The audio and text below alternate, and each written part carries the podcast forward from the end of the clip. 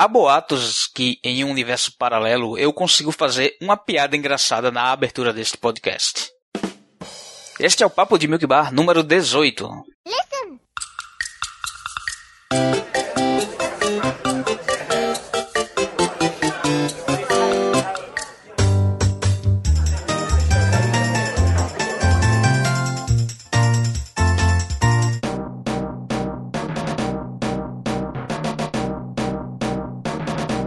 Alô, Lactólatras! Diretamente de Clocktown, nesta mesa de boteco, eu sou Emanuel Souza, o Chapo, e Zelda é uma série pioneira, diferentona, barroca. Olá pessoal, aqui é o Toeiro, e tenha fé em tudo que acredita.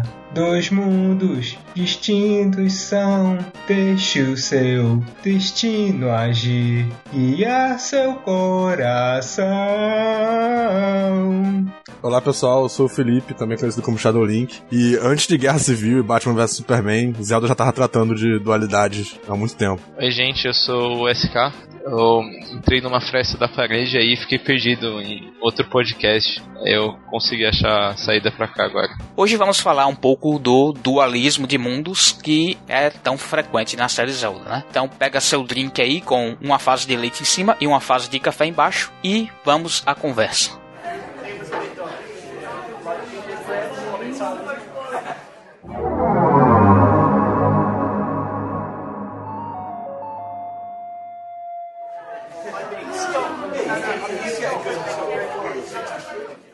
O bem e o mal, a luz e as trevas, o passado e o futuro, ainda dá para existir uma coisa mais comum na ficção do que temáticas com base em dois elementos diferentemente contrastantes, né? E Zelda se vale muito disso para criar mundos diferentes dentro da sua história e também da jogabilidade. Eu lembro que no, no período artístico literário do barroco, né, tinha essa um grande culto essa dualidade e daí que veio a minha piada feia no começo do podcast. Mas enfim, não precisa ir tão longe. É, alguém aí quer citar algum jogo ou alguma coisa de cultura pop em geral que se destaque nessa questão de construção de mundos paralelos e antagônicos? Acho que isso é muito calcado em, assim, acho que em quadrinhos. Eles adoram fazer, tipo, mundos paralelos em que a gente vê uma realidade é totalmente distinta do que nós estamos acostumados a ver. Quadrinho, é, isso é muito comum. É, em quadrinhos, mas tem, tem muitas séries também, assim, que, tipo, sei lá, um Harry Potter da vida. Não são mundos fisicamente diferentes, mas tem um, eles fazem um contraste entre, entre o mundo humano normal e o mundo mágico. Que, que, eles não, não, entram muito em contato um com o outro. Tem muito disso também em ficção, principalmente ficção moderna. Bom, é, eu acho que isso está tão disseminado na cultura assim que fica até meio difícil encontrar algum, algum ícone, algum outro que destaca, porque basicamente tem tudo. Então vamos começar a falar de Zelda em si dentro dessa temática agora. Primeiro, é, eu acho que, acho que não muito claramente ou não muito na pegada do que a gente quer dar aqui, mas é, sempre me pareceu interessante a ideia do Zelda 1 ainda de tipo dividir o mundo da superfície, que ele se tornou hostil com, depois do ataque do Ganon e tal, os acontecimentos que levaram ao cenário do jogo, e o mundo subterrâneo, né, que pelo menos para mim parece que sempre foi um lugar assim ameaçador. Só que durante o jogo, os dois já, já são lugares muito parecidos, né, estão no mesmo pé ali de, de hostilidade, digamos assim. Não tem mais aquele equilíbrio lá, de bem do mal, de luz e de trevas. Então não tem mais esse contraste. Acho que não tem muito o que falar por conta disso, mas enfim, queria deixar a menção honrosa aqui pra gente começar. É, alguém quer colocar alguma coisa sobre isso ou não? É, o, o Underworld do, do, Zelda 1, ele é. Ele brinca um pouco com o conceito de. que é um conceito que aparece bastante no, no futuro como mundos alternativos mesmo, que é o. o eu não sei se, se o Underworld especificamente tem esse,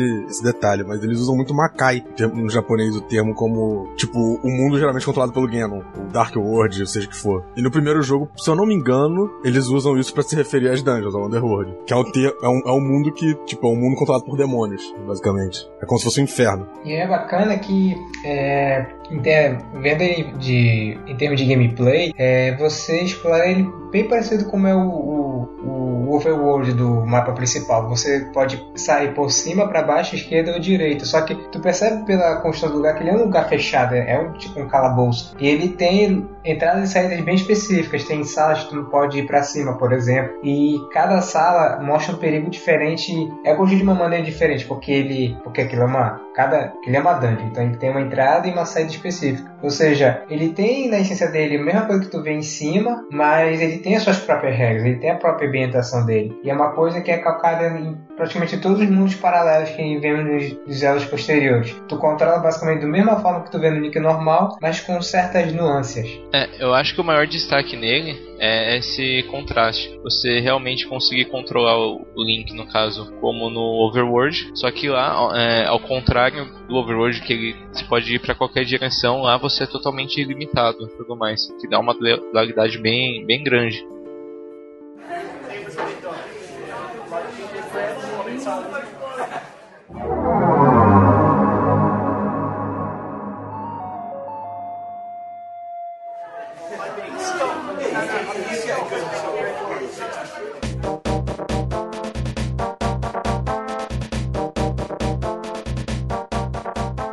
Agora, a, o primeiro mundo realmente paralelo, né? A dualidade não só em termos de gameplay, mas em termos de, de cenário mesmo, né? Cenário e história, né? A gente veio no A Link to the Past, né? Com, vejam só os nomes, Light World e Dark World. Então, o mundo das luz e o mundo das trevas. Ah, acho que o antagonismo mais clássico, né? Luz contra trevas. É, eu lembro que eu tava esperando que eu joguei o A Link to the Past pela primeira vez. Eu tava esperando que eu só fosse entrar no Dark World depois de enfrentar o primeiro vilão do jogo. Aí depois que eu derrotasse ele lá na pirâmide, eu seria teletransportado no Dark World. Mas não. A nossa introdução no Dark World acontece um pouco antes disso, quando a gente tá lá na andando pela Death Mountain, que a gente acaba entrando nesse mundo e a gente assume a, a, a forma de um coelho rosa, por, por que motivos. E fica tudo um tom mais sombrio e é, eu tô repetindo que tudo, nenhum jogador espera por isso, mas logo é, a situação é revertida só para te dar um te dar um aperitivo do que, que a gente iria encontrar lá pra frente. Detalhe, o mundo sombrio com o coelhinho rosa. É, isso é bastante interessante porque imagina uma pessoa em 94 jogando o, o Link to the Past pela primeira vez. Você chega, vai chegando no, no, na terceira dungeon, você pode ser levado a pensar que o jogo já tá acabando. Você explorou a maior parte do mundo que você vê, mas aí você cai no Dark World e você vê que tem um mapa inteiro que você não explorou ainda, que você só explorou aquele pedacinho e depois volta pra Plat World pra terminar o, pegar a Master Sword. Isso serve meio que como um, um aperitivo mesmo, como, como o Taro disse. Tipo, você tá lá, ah, já explorei os, os cantos todos do mundo mundo. Ah, não, tem, tem esse mundo aqui sombrio, que gigantesco. Que em prim primeira, na primeira vista parece ser o mesmo mundo, mas com uma paleta de cores diferente, né? Então, você, de repente você já tem uma ideia do que você explorou no, no mundo anterior, você já tem alguma noção ou algum, alguma intuição do que ir procurar, que lugares você vai visitar. Tudo bem que o jogo também marca as dungeons no mapa, né? Logo no começo. Então isso já facilita também. Mas sei lá, você já passou pela vila no mundo mundo da luz, então você já imagina que no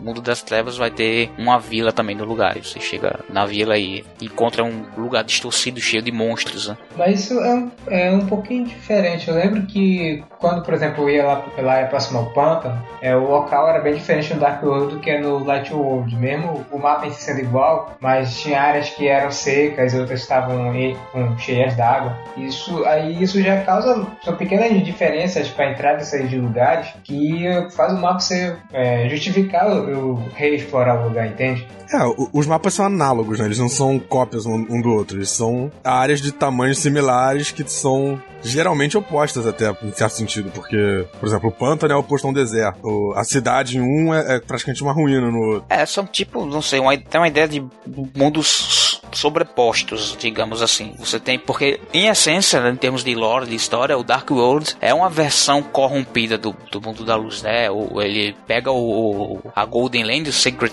Secret Realm, enfim, o reino sagrado lá da Triforce, e faz uma cópia distorcida do que, do que é o mundo, né? Então, eu acho isso é usado para justificar o meio que o aproveitamento geral do mapa, e aí eles conseguem fazer essas, essas coisas bem antagônicas para mostrar, olha, é diferente, né? Justamente você tá entrando aqui no, no, no mundo do avesso e ao mesmo tempo uh, você precisa eh, chegar em uma parte de um dos mapas para poder achar um portal que vai te dar acesso a outra parte do, do outro mapa que você não conseguia acessar antes. Então eles sempre vão se complementando e se intercalando, de certa forma. Me refresca a memória que faz tempo que eu jogo o Link to the Past. Eu, eu sei que nossa entrada efetiva no Dark World depois de enfrentar lá o primeiro, o primeiro vilão, é, ela, é, ela é forçada, ou seja, a gente entra lá e a gente não tem como voltar para Hyrule. Mais pra frente no jogo, como é que a gente faz essa transição para ficar indo pro Dark World e voltar pro Light World? A gente pega um item, o, o espelho, que deixa a gente teleportar. A gente pode ir do Dark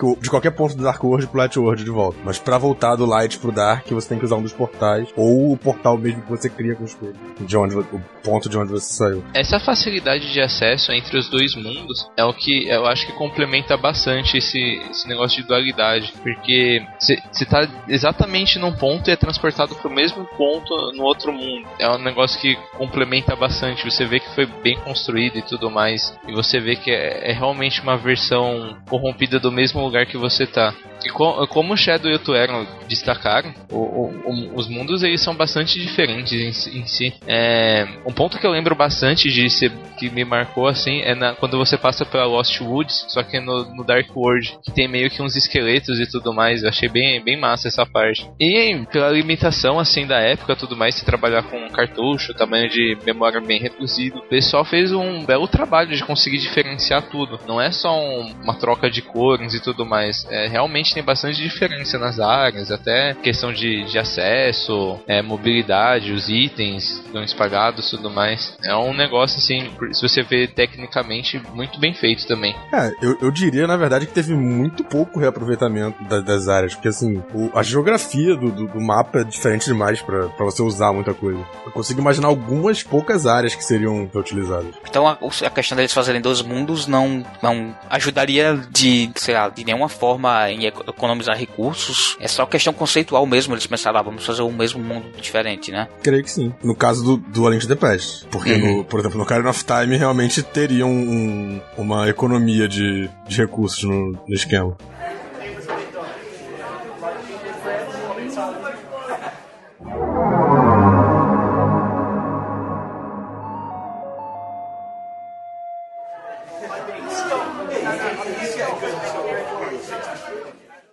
Bom, já que a gente começou falando aí de A Link to the Past, eu acho que para fazer uma sequência mais lógica, a gente já pode partir para o seu mundo oposto gêmeo do Dark World, do A Link to the Past, que é o Low Rule do A Link Between Worlds, né? Quando o jogo foi anunciado, a gente ficava imaginando, ah, é o Dark World de novo, o que, que, que aconteceu ali para ele ter voltado? Porque no final do, do jogo anterior, tinha tudo se resolvido, aquele mundo tinha deixado de existir, né? Porque ele era o reflexo ali do coração do Ganon tal. Aí a gente descobriu que, na verdade, é um conceito consideravelmente diferente, mas é, é, em função da, da temática do jogo, como eu posso dizer assim. Do fato do jogo ser quase um remake. É, ser quase um remake. É isso que eu quero dizer, né? O fato deles quererem reaproveitar e trazer a nostalgia e tal, e revisitar o mundo mesmo, fizeram. É, levou essa ideia de criar um mundo muito parecido com o que tinha lá, mas eles precisavam de, precisavam de alguma justificativa para aquele mundo retornar. Então, eles tiraram do nada um universo paralelo, né, que seria como uma outra Hyrule, né, em, em uma outra dimensão de que existiu de alguma forma e aí fica um vácuo, um, uma possibilidade de terem n dimensões paralelas, né? Pode ter uma uma Midrule de repente por aí, não sei.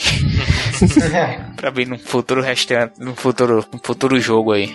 É, é o, o que eu acho bem interessante de Low Rule é justamente isso que você falou do, do Dark World ser um reflexo das trevas de Hyrule por causa da Triforce. O Low Rule, pelo que a Hilda diz, é, era um mundo parecido com, com o Light World, o, o mundo normal de, de Hyrule. Só que quando a Triforce foi destruída, ele ficou do jeito que ele ficou. Então dá, dá uma indicação de que meio que a Triforce que mantém o mundo saudável. Sem, sem a Triforce, o, o, o Hyrule também ficaria como Lohuru, como Dark World. Sim, o mundo tá literalmente se partindo, né? Tanto que você não consegue acessar todas as áreas do mapa porque o mapa tá todo quebrado. É quebrado, literalmente. Eu achei muito bacana essa analogia que tu fizeste, porque o próprio Liberty World faz essa analogia como é, como é o começo do Alex the Past. Que no início do jogo você acredita que ele é só um, um remake do Alex the Past. Tá tudo lá, as músicas, os locais, tá tudo lá igualzinho, bonitinho. Uma história um pouquinho diferente, mas as coisas estão lá. É feito que você termina sua primeira batalha contra o Yuga e tem acesso ao Low Rule, aí o jogo mostra que ele realmente é um, é um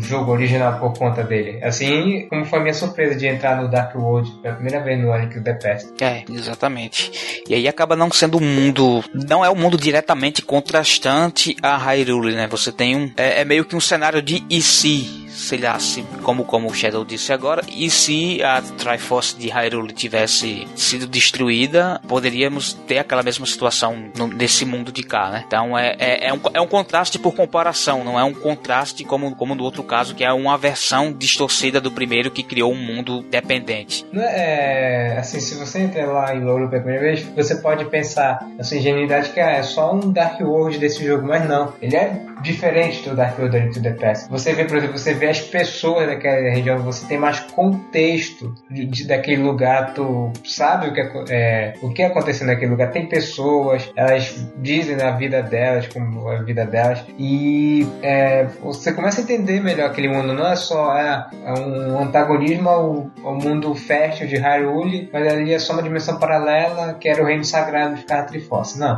tem toda uma história pra mostrar naquele lugar, bem diferente do que é o Dark World. Tanto que lá tinha, tinha sua própria Triforce e tudo mais. Hum. Mas assim, eu vou ser o chato aqui. Achei meio sem graça eles reusarem a mesma ideia e tudo mais. Por mais que tenham, tenham essas diferenças que já foram apontadas e tudo mais, a gente cai de novo naquela mesma história de dualidade e tudo mais. Mas aí eu acabei não gostando muito. Desculpa, gente. É, Zelda é uma série que reusa muita coisa. Assim, quando reusa diretamente, reusa conceitualmente. É, não, não é algo também que, que a gente não, não, não vê é o que acontece. Mas enfim. Tanto que o pessoal no começo achava que era um remake e tudo mais quando tinha saído tanta informação. Eu lembro que, que um monte de portal, tipo, noticiava como, como remake ainda assim o, o jogo.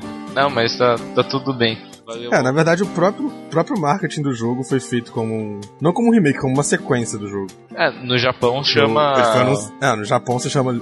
Kamigami no Triforce 2. É, mas assim, eles acabaram realmente modificando bastante as coisas. É, não. Só é... pegaram o conceito e. Toda, toda mudança eu acho que, que no fim se justificou repetir e tudo mais. Repetir o conceito. Porque é, é, bastante diferente, na real. Mas ainda assim, por, por, ter, por ter reutilizado o conceito, eu torci o rosto um pouco, mas tudo bem.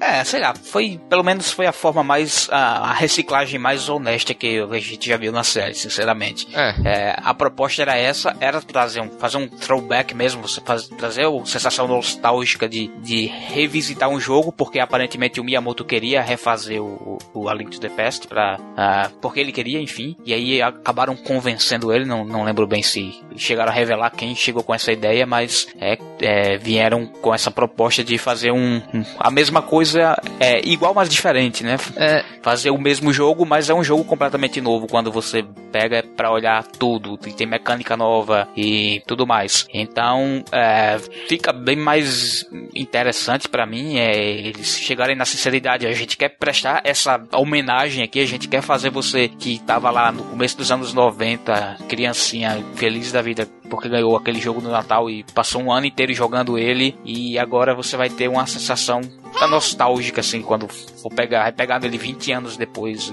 e é, é, novo, ao contrário do que a gente vê na, na maioria dos outros jogos, que é assim a reciclagem meio que na cara dura, né? A gente tinha esse elemento e a gente tá reaproveitando ele porque ele já existe, porque enfim ele deu certo e, e tem muita questão do play safe também. Eu acho que por, por muito tempo foi uma coisa muito frequente em Zelda, né? Não, não querer mexer muito no time que tá ganhando, então acaba havendo aquela repetição de elementos sem um pouco mais de coragem para ousar nesses aspectos, né? Embora em outros aspectos, principalmente no gráfico, eles estão sempre tentando pelo menos inovar de alguma forma. É, só me chega uma dúvida, o Miyamoto a princípio ele queria um remake, não? Foi o que eu disse, é. é as primeiras notícias surgiram assim, né? Foi a... Uh, eu acho que foi na época do... do não, não foi do Ocarina 3D. É, eu não lembro agora, mas saíam, saíam as notícias que eles, tipo, estavam em dúvida entre refazer o jogo ou criar alguma coisa nova, alguma coisa assim, ou refazer outro jogo. Não lembro agora a notícia, a gente pode depois de repente recuperar o, o link da, de alguma notícia da época para esclarecer isso. Mas a, a, conversa era essa, né? O Miyamoto tava com vontade de recriar o A to the Past ali bonitinho, com gráfico 3D, que nem ele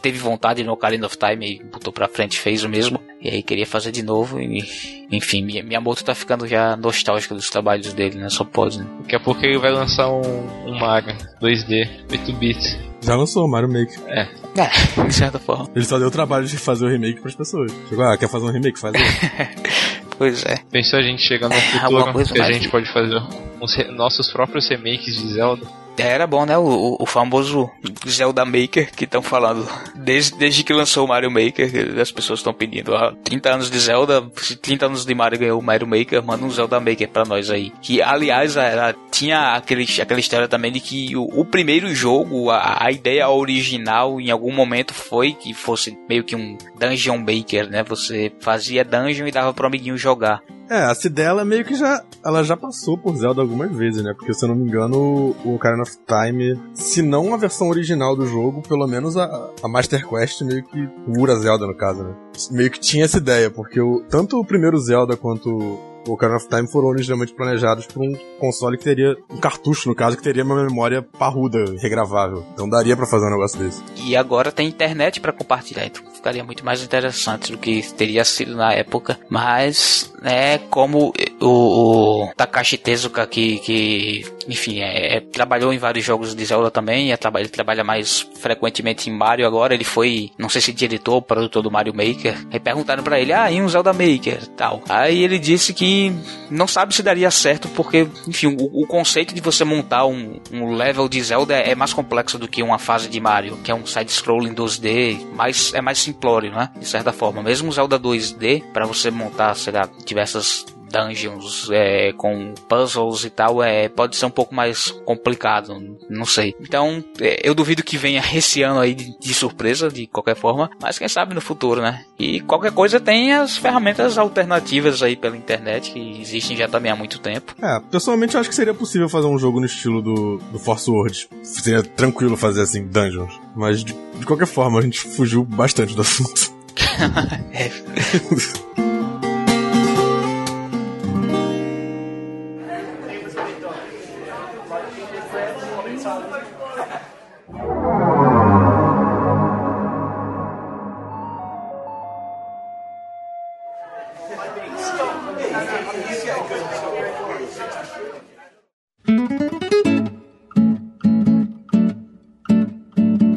O nosso próximo conceito de dualidade, ele ele já sai dessa temática de mundos é, com características meio que antagônicas, né? O mundo das trevas e o mundo da luz, um mundo próspero e o mundo corrompido. A gente tem o mesmo mundo é, em períodos de tempo diferentes, né? Após contextos diferentes. Então, é, é quase como a Lorule, é, é, sendo que em Hyrule, não, não sei se, se é uma é, comparação eu... muito válida, mas, é, é, enfim, eu tô falando do, da divisão de tempos, né? Do, do presente e do futuro no Ocarina of Time. Então, eu, eu penso nessa divisão da mesma forma que eu penso no Dark World do, do Link to the Past. É um, uma versão de Hyrule dominada pelo Ganon. Assim, o conceito, a execução é diferente, mas o conceito é, a mesmo, é o mesmo. É, entra exatamente naquilo que a gente falou. O, não, o jogo não é exatamente igual a Link to the Past, mas ele usa realmente o mesmo conceito, da mesma é, forma. Não seria o contrário, não é, o é, não é a execução que é igual e o conceito é diferente. Porque aqui o conceito é que o tempo passou e os lugares ficaram sombrios por causa dessa passagem de sete anos, em detrimento ao, à tirania do, do Ganondorf.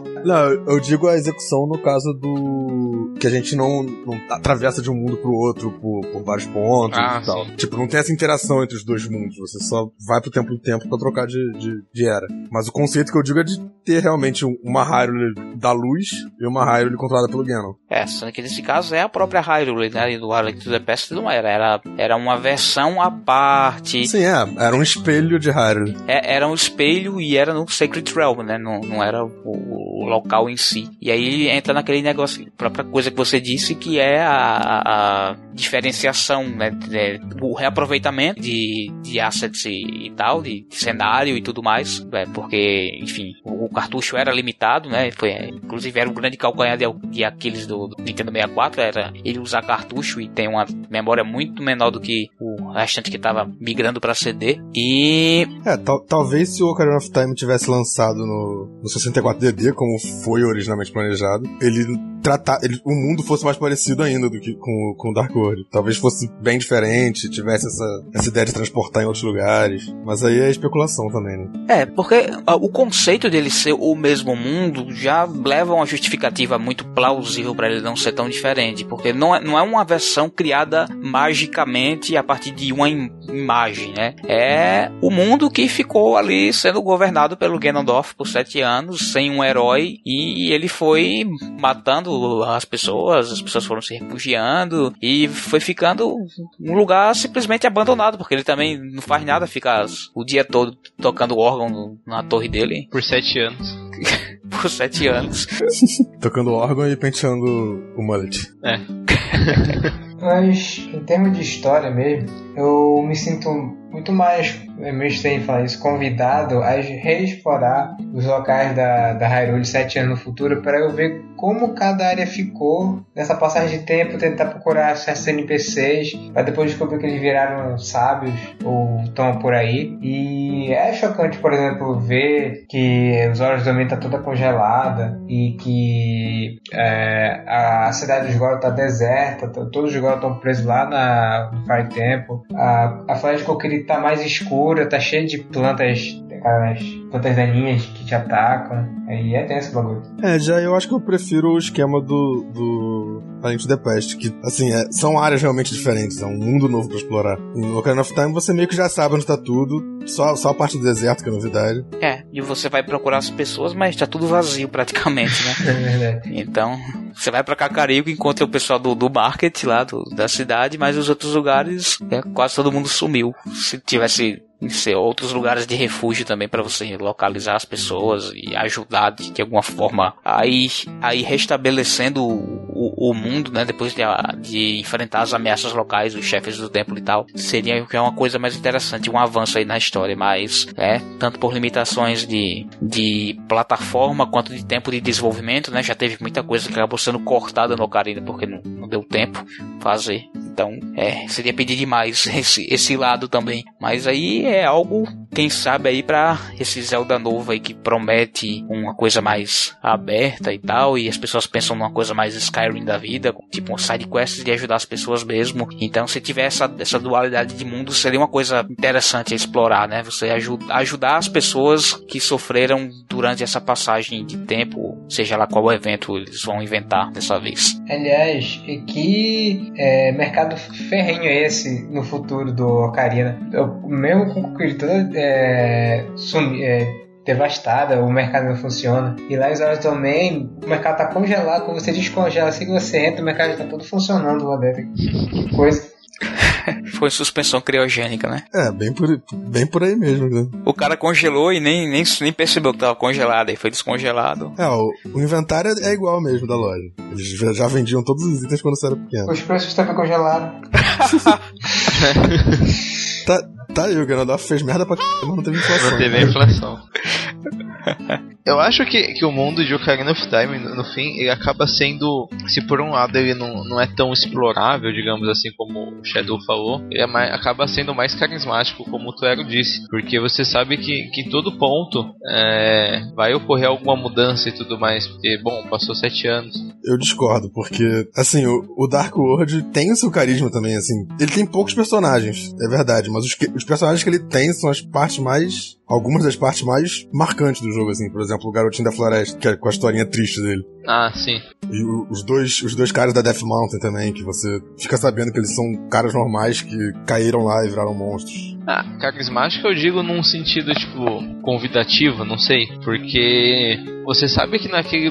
Qualquer ponto que você for vai ter alguma mudança. É, embora no Dark World também você vai ser convidado para saber como é. Mas enfim, não sei se vocês entenderam, são duas coisas diferentes. Por exemplo, que um você vai ver o que aconteceu e outro você vai ver como é. É, entendi, entendi sim. Você quer É, é uma diferença entre, entre, é, entre retorno a um lugar conhecido e exploração de um lugar novo, né? São sensações diferentes. Tem gente que gosta de se desbravar em aventuras novas e tem gente que gosta de visitar lugares conhecidos e aconchegantes porque tem pessoas que já conhecem e tal. E depende do seu senso de aventura. Já dá para fazer um teste. Qual, qual mundo paralelo você é de Zelda? você prefere visitar um lugar com pessoas já conhecidas? Boa ideia.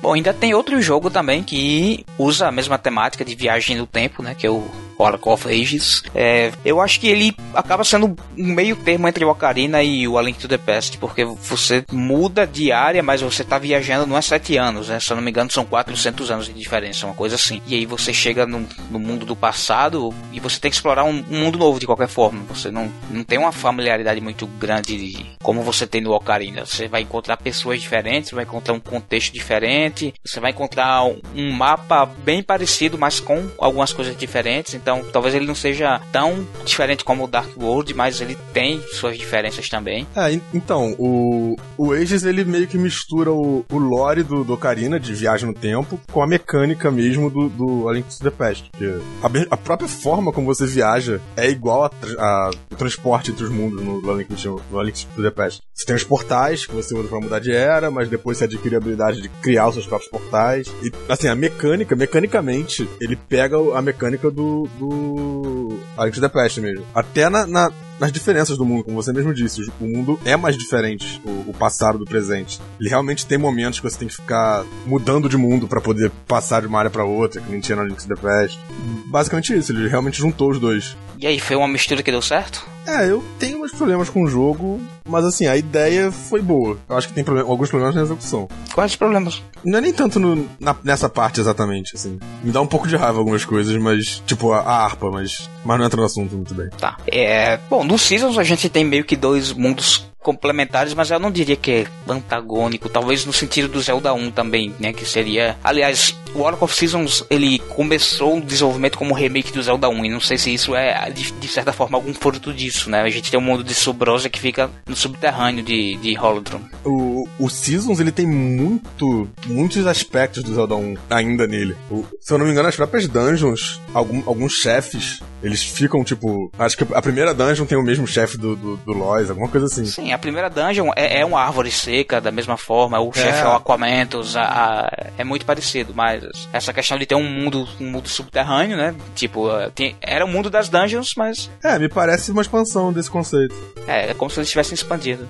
É, como se eles tivessem criado realmente um mundo subterrâneo. É, é um overworld, mas é underworld, de certa forma. No, e tem que ser simpáticos, não são pessoas malvadas, apesar de ser tudo hostil e cheio de lava. Mas eles nadam na lava, é tranquilo pra eles. É, mas não a gente. É, eu adoro subrusianos. Bom, e a gente tava conversando aqui em off também que, de certo modo, o Oracle of Ages e o Oracle of Seasons, eles meio que são também um, uma dualidade de mundos, né? Embora, não sei, eles não são exatamente mundo paralelo. Os jogos, eles estão na mesma, inclusive na mesma dimensão de Hyrule e tal. É, a viagem para eles é, é mais física mesmo, né? Tudo bem que o, a, a Triforce transporta o Link para lá, mas depois ele, enfim, ele volta de barco para casa e tudo mais, e a Zelda vai de Hyrule para lá, né? Não é um conceito mesmo de, de mundos é, exatamente antagônicos, mas no caso, a dualidade não tá. A dualidade não tá no, no, no lore do jogo, né? Não tá, tipo. Dentro do universo não tem essa dualidade, mas no, ela tá por fora, assim. Tipo, eles lançaram os dois jogos ao mesmo tempo, meio que competindo um com o outro. Então, eles, eles criaram, eles criaram essa, essa dualidade meio que artificial, assim, separando o jogo. É, ao, ao, meu ver, é uma coisa mais complementar do que contrastante. Você tem dois mundos que se somam, mas eles são completamente difer diferentes em, em, enfim, em estrutura, em mecânica principal. É, bom, não sei, eu não, eu, por isso que eu não achei que ele entra muito nessa questão de, de dualidade, né? Mas, de certa forma, dependendo do seu conceito.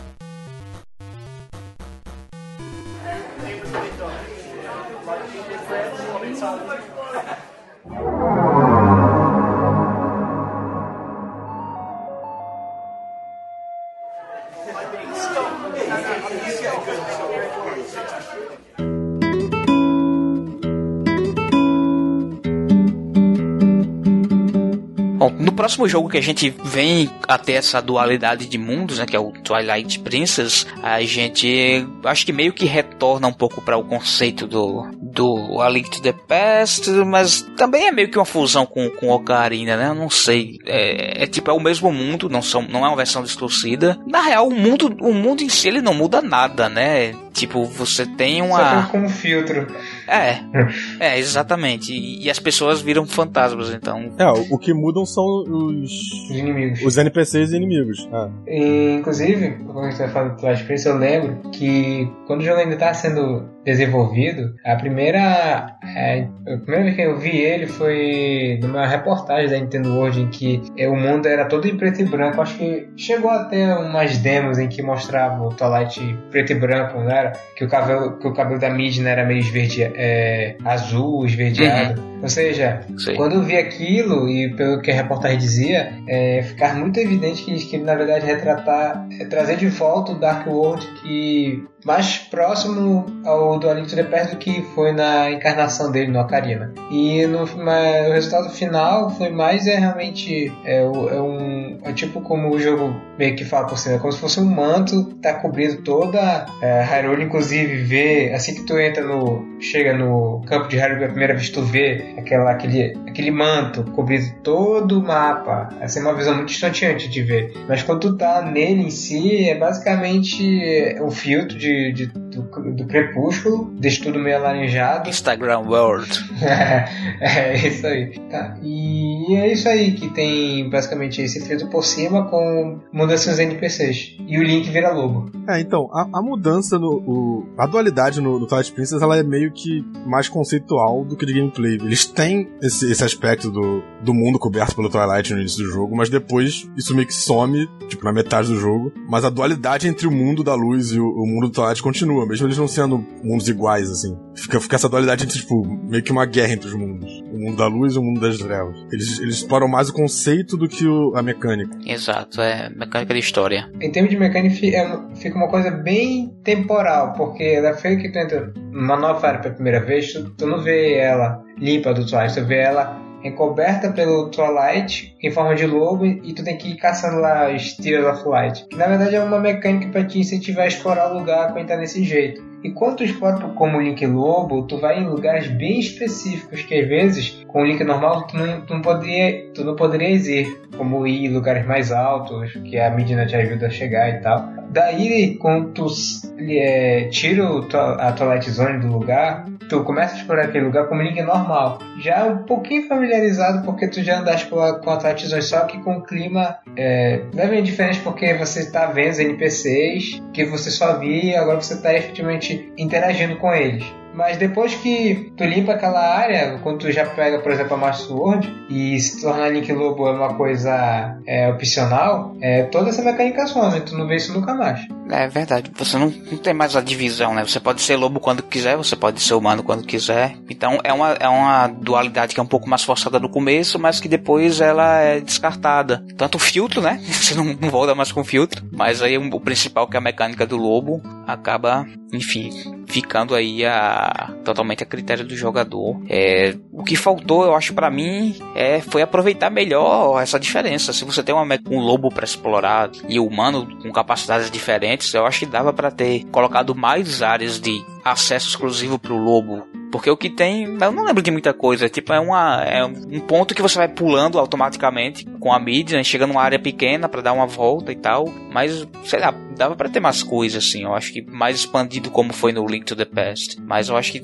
eu acho, a forma como o jogo foi desenvolvido, que ele ficou é, meio que meio linear, né? Ele, ele não dá muita muita trela para você é, desviar do caminho. Tem um mapa grande, tá? O Hyrule Field, mas enfim, você normalmente não tem muita coisa para fazer desviando do caminho. E eu acho que dava para ter feito mais, aproveitando que são é, que tem a dualidade de homem e fera aí também, além da dualidade do, do mundo, né? É, eu, eu penso um pouco que eles criaram esse início do jogo, essa parte do, do Twilight Helm invadindo o Light World, meio que como uma referência mesmo ao, ao passado da série. Porque o, o, o Twilight Princess é um jogo que ele é muito tradicional, né? Ele mantém muitos elementos da, clássicos da série e reutiliza eles. Eu acho que esse foi meio que parte disso. Eles queriam usar esse, essa dualidade, mas não queriam criar um mundo todo novamente e, e usar ela como parte principal do gameplay. Eles quiseram meio que fazer só um, um olha, tem aqui isso aqui que é, que é parecido com o que tinha antigamente. Sem, sem, tipo, sem ter o compromisso de usar isso como parte importante do jogo. É, eles já tiveram trabalho demais tendo que criar um mundo muito grande para corresponder à, à direção de arte do jogo, né? É, teve um vídeo agora que eles lançaram próximo do lançamento da versão HD do, do jogo e eles estavam explicando isso, né? Como, como é, eles precisavam pensar, eles tinham que pensar em cenários grandiosos para corresponder a, é, em escala ao estilo meio fotorrealístico do jogo. Apesar de ter os trejeitos é, de, de, face e tal, mas uh, o feeling do jogo é uma coisa com a pegada mais real. Então se você tem um, um reino de Hyrule, você tem que ter uma área grande pra caramba, né? E eles talvez tivesse alguma limitação, ou seja, de recurso, não sei, porque o DVD do GameCube, que é o, a plataforma original, era limitado, ou por tempo de desenvolvimento mesmo, ou sei lá, preguiça, não sei. É, eu acho que foi mais porque eles não quiseram mesmo, porque assim, questão de DVD, eles poderiam fazer um, até mesmo um esquema de Dark World e, e tipo, criar um, colocar um jogo de dois DVDs. Quando você começa a explorar o outro mundo, você tá em outro DVD. É, seria um saquinho fazer isso, né? É, você não ia poder ter esse vai e volta, né? Você ia ter que, tipo, chegou em certa parte do jogo, você vai explorar outro mundo e não volta mais. Mas não seria impossível por causa de espaço. É, eu lembrei agora, quando a gente vai na, na zona do Twilight, lá da hora na região dos Horas, que assim que você entra lá, você encontra, acho que é a a bolsa da ilha. Aí você fica ativando o senso que vai te levar por um caminho até chegar no, na cidade do, do Hyrule Castle. Ou seja, tu anda praticamente metade do campo de Hyrule sem ver nada, porque você tá naquele sentido de olfato do Link, tu fica tudo escuro, só vendo o rastro, seguindo um caminho às cegas só para chegar na cidade do Market. Meio que cegando o jogador para tu não olhar em volta daquela área, que aquela área é relativamente grande, a parte norte do mapa. É, eu, penso que o Twilight teve muito disso, né? Mas também é uma parte que foge do assunto. Ele, ele te guia muito pelos lugares antes de te liberar para explorar a parte. A exploração de lobo também é a mesma coisa. Você não tem liberdade total para explorar as áreas. Você é meio que, tipo, levado pela, pelo, pela trilhazinha de, de, de migalhas das Tears of Light pra ter uma noção geral da área sem ter acesso a ela toda. Eu posso só falar também que eu fiquei meio que decepcionado com com, com Twilight Princess né, nessa questão de dualidade. Que eu esperava explorar eles um pouco e tudo mais, mas a única parte que se, se consegue ver é na, na dungeon final.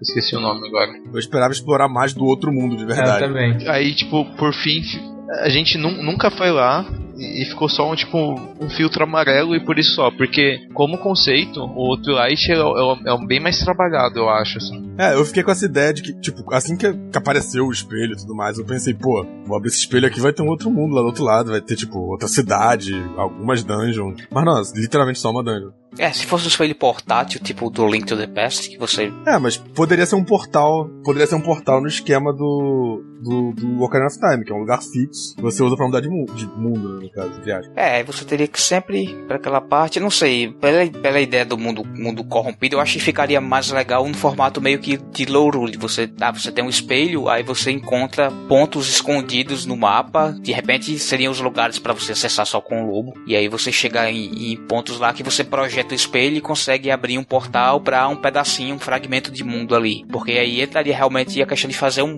mundo muito colossal. Você ter dois mundos enormes é, paralelos, eu que, enfim, realmente o pessoal não ia dar conta de desenvolver e podia até ficar, sei lá, um pouco enfadonho para alguns jogadores. É, enfim. É, eu, então, a questão é que eu, a gente não explora nem o fragmento nem nada. Por isso que eu fiquei. É claro, eu, é, porque o fragmento é só um castelo, é só, é só o palácio ali em volta. Então, eu, eu, na verdade eu tive esse mesmo esse mesmo sentimento no Wind Waker. No Wind Waker, quando, quando eu descobri que, que ainda existia Hyrule embaixo do, do mar e tudo mais, eu fiquei, agora, tipo, eu vou abrir um caminho para um outro caminho pra Hyrule e vou explorar. Tipo, tem, tem, tem aquela parede, aquele, aquela parede mágica, né, no, te impedindo de ir pro castelo do Ganon. Sim. Primeira vez que eu joguei, eu, tipo, bati muito de cara ali. Eu tava, tipo, eu vou explorar Hyrule, saí correndo. A parede só aparece quando você tá chegando perto, né? É. É, eu lembro que eu me decepcionei um pouquinho com isso também. Esperava. Aí depois, pô, beleza, tem que passar de uma dungeon. Ah, depois que eu passar dessa, dessas dungeons aqui, eu vou quebrar aquela barreira com a Master Sword com poder total e vou explorar um pouco de Hyrule. Não, aí acabou o jogo. Só o castelo do Ganon e assim. Foi, esse foi basicamente o mesmo sentimento que eu tive no, no Twilight Princess. Eu, tipo, pô, vai ter um outro mundo aqui. E não tem.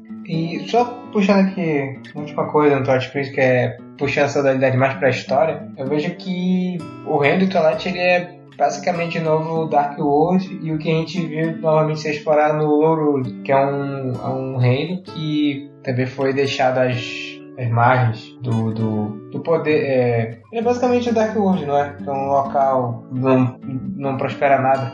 É, é um, é um lugar qualquer que jogaram os bandidos pra lá. É basicamente uma prisão interdimensional. E aí a sociedade, uma sociedade se desenvolveu lá ao longo do, de não sei quantos séculos que eles passaram enclausurados lá, né? Isolados. É, é esse conceito de, de, de, mundo das trevas que volta sempre, Zelda. É, é, um pouco diferente, mas é o mesmo conceito básico. Que é, tipo, ter um mundo cheio de, de monstros. E nem sempre você chega a explorar esse mundo, mas ele tá sempre lá. O, que é, geralmente é o. Tipo, a gente tem o Dark World no, no, no Spirit Tracks. No próprio Ocarina of Time se fala do Dark World, embora a gente nunca veja.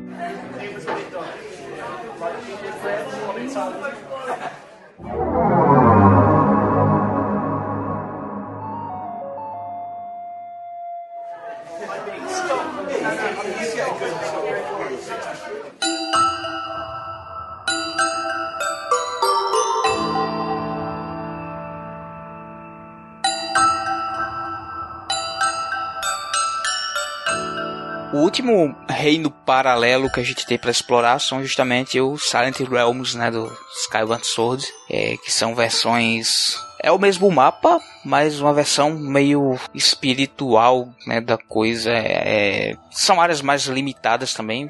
A começar que o mapa do Skyward já é, por si só ele já é limitado, né? Mas essas áreas elas são bem mais delimitadas ainda. Então, eu acho que são os fragmentos que podiam ter tido lá no, no Twilight Princess do, do, Reino do Twilight. Podia ser alguma coisa nesse sentido, sabe? Alguns Silent Realms espalhados Sim. por cantos diferentes de Hyrule. Era essa, essa coisa que eu quis sugerir daquela hora. Eu vejo que o Silent Realm é basicamente a, a fase do Tears of Light, só que evoluída com aqueles guardas e aqueles executores. Hum, mais ou é. menos. Eu não vejo isso muito como o mesmo conceito, não, apesar de ser parecido. Porque, é como eu falei antes, o... as tiras da Flight do Twilight Princess, elas são uma forma de você. São tipo um tour que eles te dão no mapa. É. Eles te falam, ah, segue esses, esses caminhos aqui. E quando você entra como link no mapa, você meio que já sabe onde estão as coisas.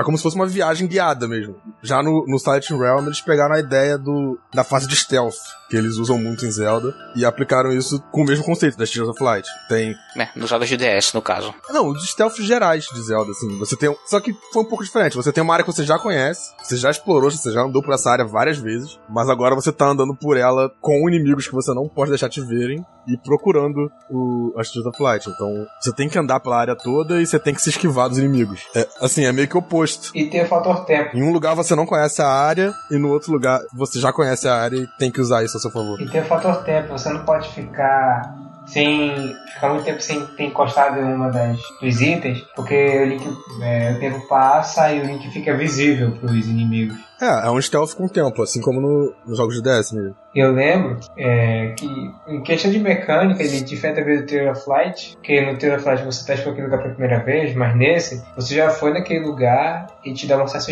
restrito a uma área um pouco mais ampla, e você tem uma visão, assim, bem ampla do mapa em geral, porque você, nem qual era a mecânica que você usava, que você conseguia ver, acho que é assim que você pega um, os outros brilham, tipo em, em uns pilares de luz, que tu pode ver a distância, tu sabe, que tá bem ali, aí você vai seguindo até ele. Porque era um pouco, uma coisa um pouco mais controlada o site web, porque tu tinha que saber o caminho, mais ou menos o caminho que tu tinha que seguir, porque se tu perdesse muito tempo para chegar até determinada determinado item, você isso podia isso tinha consequências. Sim, é, então, eu, eu acho que esse é o grande problema também do, do das áreas de Twilight no Twilight Princess, porque assim, ela não tem, tipo, função de jogo. Você não tem um, um, uma condição de falha. Você, tipo, você tá lá andando e pegando as Tears of Light. Você não tem um inimigo para te, talvez, te, te matar, você não tem um limite de tempo, você não tem nada, você não tem um jogo ali. Você tem, tipo, uma tarefa. Já na, na, no Twilight Realm, não. Você tem um objetivo, você tem obstáculos, tipo, você tem todo o esquema de um jogo mesmo. Você tem uma chance de falhar. É meio que quase um, um minigame colocado como, enfim, obrigatório no meio do jogo, né? Mas... Sim, é, como todos as, os minigames de stealth que tem Zelda, desde o do Ocarina of Time, com, com os guardinhas do castelo e o foto. É uma coisa contida, que fica ali, você... É um momento intenso, mas é um momento que acaba logo. Em termos de, de aparência, ele pega um pouco lá do Twilight Zone, é só é o mapa em si, com acesso com com um manto, com um filtro. Ó, esse, esse filtro é mais azulado para remeter espírito. Sim, é, e tem, tipo, a indicação, eles não falam isso claramente, mas fica meio que subentendido que os Silent Realms são o, o Sacred Realm, né? Porque você eventualmente pega a Triforce em,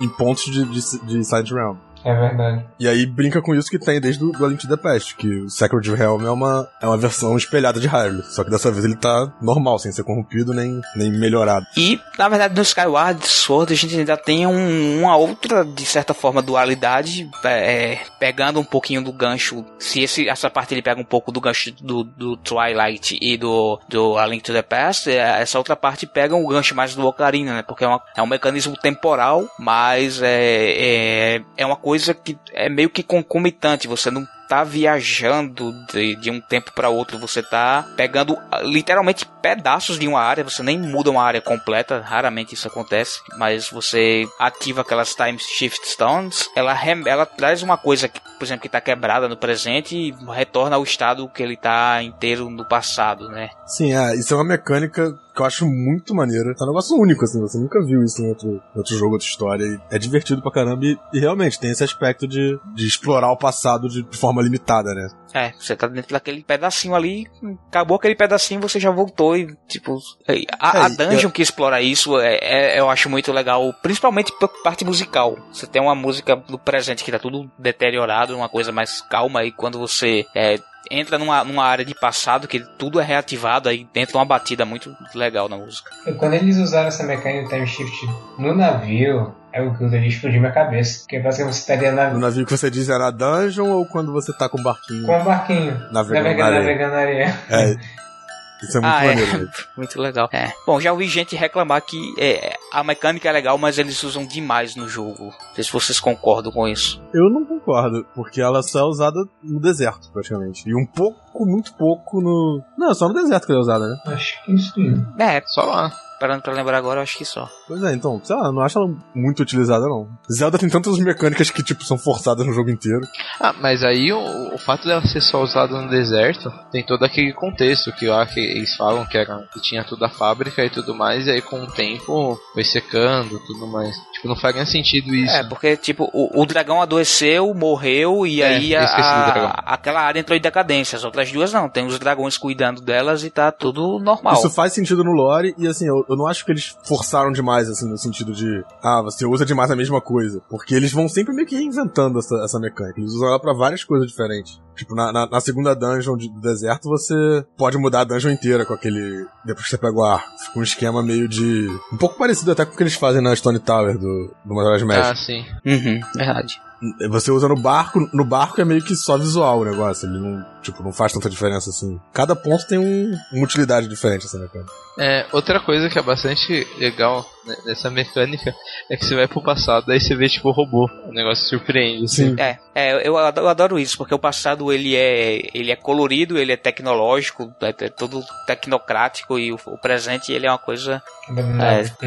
É, é, é um nada, é um, é um deserto, é um, uma coisa como se fosse primitiva, né? É, a gente tá acostumado muito a pensar no, no, no futuro sempre mais evoluído, mais tecnológico, hum, do que não é bem verdade, né? A gente tem até uns momentos de regressão do, até na, na, história real, né? A gente teve civilizações que tem artefatos arqueológicos que a gente encontra aí que às vezes tipo são verdadeiros puzzles, né? As pessoas não, não entendem. É, tem... de certa forma isso é, isso é meio que natural até assim. Tipo, não aconteceu só uma vez no passado, tem várias Exatamente. subidas e quedas de tecnologia, né? É. Pode ser que daqui a alguns 100 anos a gente volte meio que a ter tecnologia mais primitiva, aconteça algo assim parecido com o que aconteceu no jogo. É, é eu não duvido com. Enfim, não vou entrar nesse assunto. É... a, gente, a, gente tende a, a gente tende a pensar que, tipo, o que a gente tem vai durar pra sempre. É. Que, tipo, sempre vai existir os mesmos países, sempre vai existir Biologia. Pois é, tanto questões sociais como questões de natureza mesmo. Vai que passa um meteoro aqui, ou tem uma enorme tempestade é, eletromagnética e frita tudo. Uhum. E, enfim, né? Igual a história lá da, da fundação do, do Asimov, eu, comecei a ler, tô só no comecinho, mas é, eu acho a ideia é exatamente essa, né? Você tem um império de milhões de anos de, da humanidade desenvolvida e o cara prevê que vai ter uma decadência enorme e eles querem fazer uma enciclopédia para tentar é, salvar o conhecimento e permitir a humanidade se reconstruir. É, não tão lentamente como demoraria para fazer de forma natural. Então eu acho muito interessante o jogo trabalhar é, esse aspecto, porque é, é, o primeiro é o primeiro jogo na cronologia e ele traz essa ideia de que o, o passado dele, quer dizer, uma parte que não é nem explorada diretamente no, no, no que seria o, o, o, início da lenda. É, então, antes disso, você ainda tinha uma coisa mais, mais avançada ainda. É, eu já vi uma, uma discussão real mesmo também, que era de símbolo de, de lixo nuclear. Que o símbolo que a gente tem de, de, de radiação é uma coisa que, assim, se o conhecimento atual se perder, as pessoas não vão ver aquilo e saber que é perigo. é. Tipo, a, aquela imagem Verdade. não passa a ideia de perigo. Só se você já sabe o que ela significa. Então, existe uma discussão de trocar esse símbolo pra alguma coisa que seja mais intuitiva que, que seja perigo. Pra caso a civilização acabe daqui a 500 anos alguém ache um depósito de lixo nuclear, eles saibam que não é pra ficar futucando pra pedrinha brilhante. Não é aquele, ditado que diz que a história tende a se repetir? Tem que botar a caveirinha, né? A caveirinha que significa perigo. Ouviram bem? É, sinceramente, eu gostaria muito que essa mecânica da, da Time Shift voltasse de alguma ser implementada de uma outra maneira no, em alguns Zelda futuro. Que é uma mecânica que dá cabo a muita coisa. Você pensar, ah, é só voltar aqui pro tempo a coisa fica diferente. Não, quando eu vi aquele barco assim, navegando na areia, meu amigo, aquilo ali mostrou que, isso ainda tá, tá muito pano pra, pra muita mecânica. É, é algo visualmente bonito e que tem, tem muita possibilidade de puzzles, né? Não é tipo, você voltou e foi tá numa área diferente. Você tá mudando a área meio que dinamicamente. E é algo que, assim, meio que eles tentaram forçar a barra no, no, no Rádio História para dizer que as Time Shift Stones não aparecem meio que só nos Skyward Sword, né? Porque eu, tem um ponto. Eu, eu, não sei se eles falam com certeza ou se eles soltam isso meio que como uma pergunta. De é, que a Ocarina, a Ocarina do Tempo seria, talvez, feito do mesmo material, porque tem a mesma cor. É, e o, e o Portão do Tempo também. Sim, é, o Portão do Tempo eu acho que fica um pouco mais claro que seja a mesma coisa, porque é no mesmo jogo e tal, são mecânicas similares. É, é uma coisa que eles deixaram meio que no ar.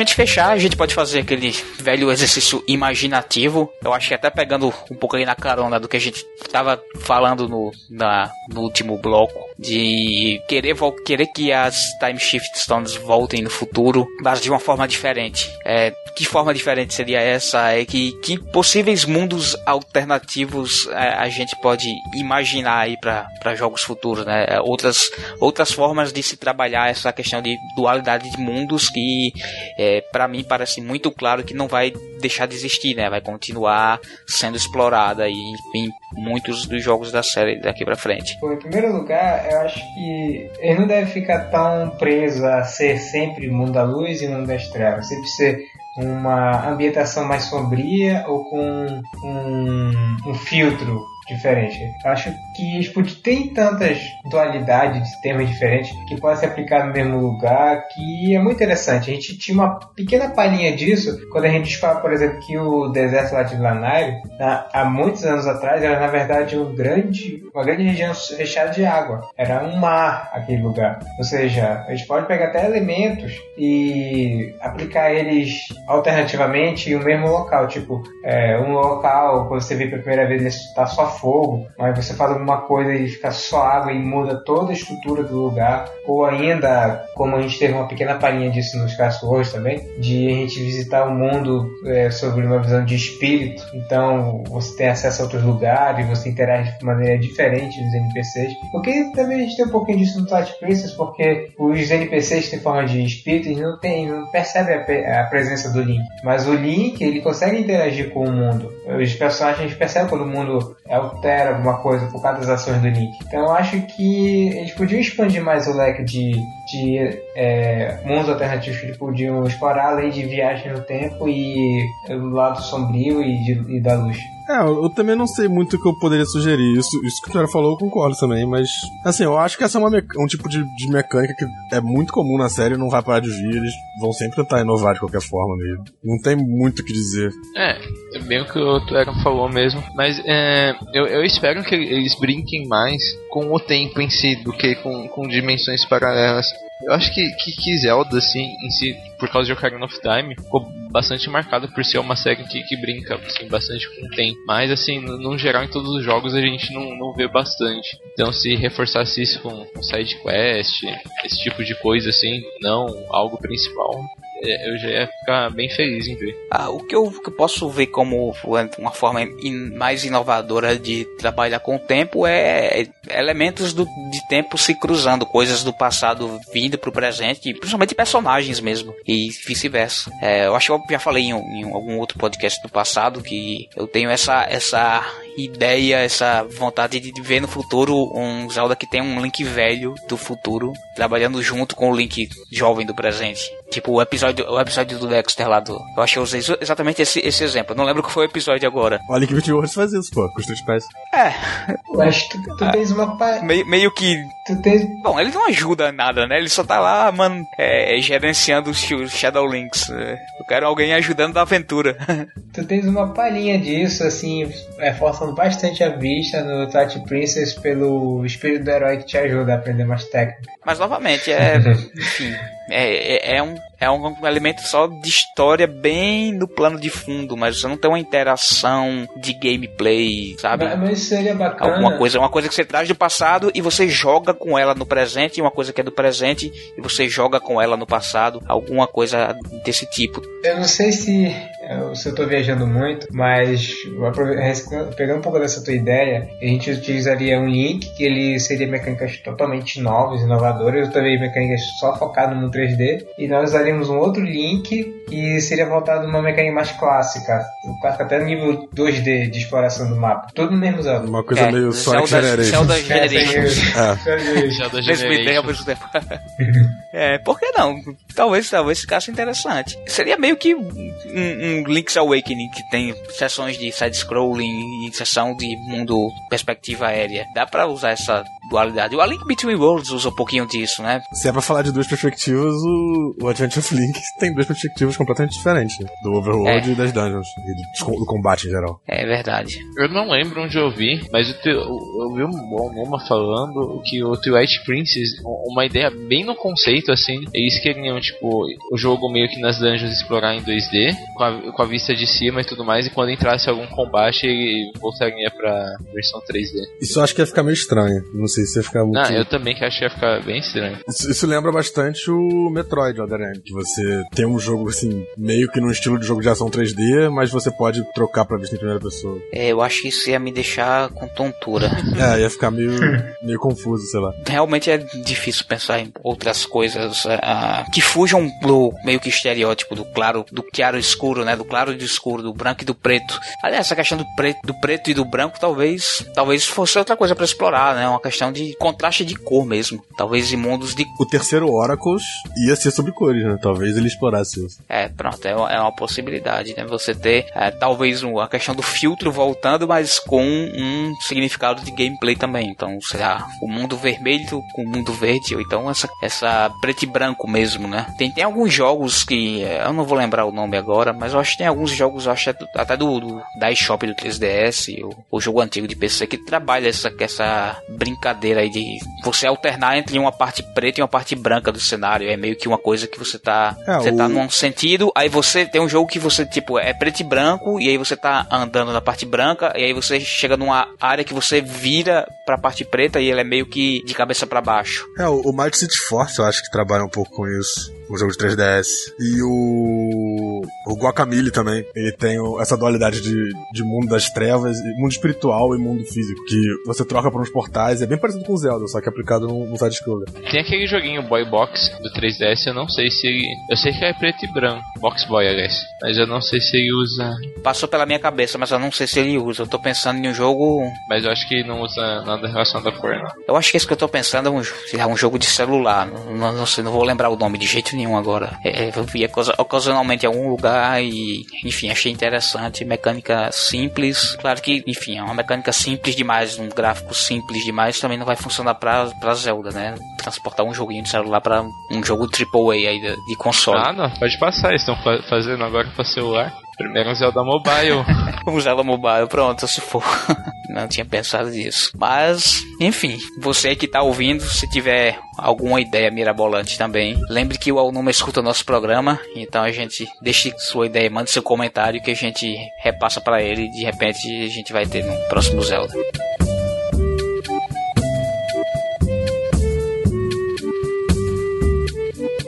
Bom, pessoal, hora de fechar a conta. Espero que você tenha curtido essa prosa aí. E se quiser fazer algum comentário, como eu já disse, enviar uma sugestão aí de coisas a explorar, jogos futuros com essa questão de dualidade dos mundos, é passa lá no post do, do episódio no site, deixa seu comentário lá, ou se preferir, manda um e-mail. Nosso contato é podcast.zelda.com.br e a gente espera aí seu, seu comentário. Assine também o nosso feed e seja um membro do Papo de Milk Bar. O link, como sempre, a gente deixa lá no post. E lembre também né, de deixar a sua avaliação no seu aplicativo de podcast, seja lá qual que você usa, e dessa forma mais pessoas terão a chance de conhecer o nosso humilde boteco aqui, tá? Por hoje é só, então a gente se vê no próximo sidecast e depois do próximo Papo de Milk Bar no mês que vem. Então, falou, gente, até mais.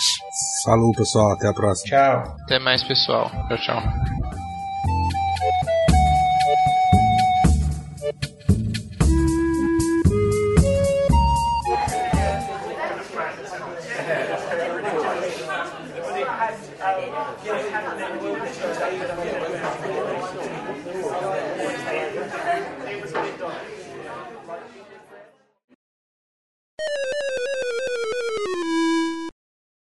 Pode acabar, né? Vai. Acho que sim. Tá. Pode fechar a gravação? Hum, Não, não, não, calma. Tem que dar o tchau Tem que ainda. dar a hora do Ah, é tchau. verdade. Tá, tá, Hora- efetivamente, Tá, cara. tchau.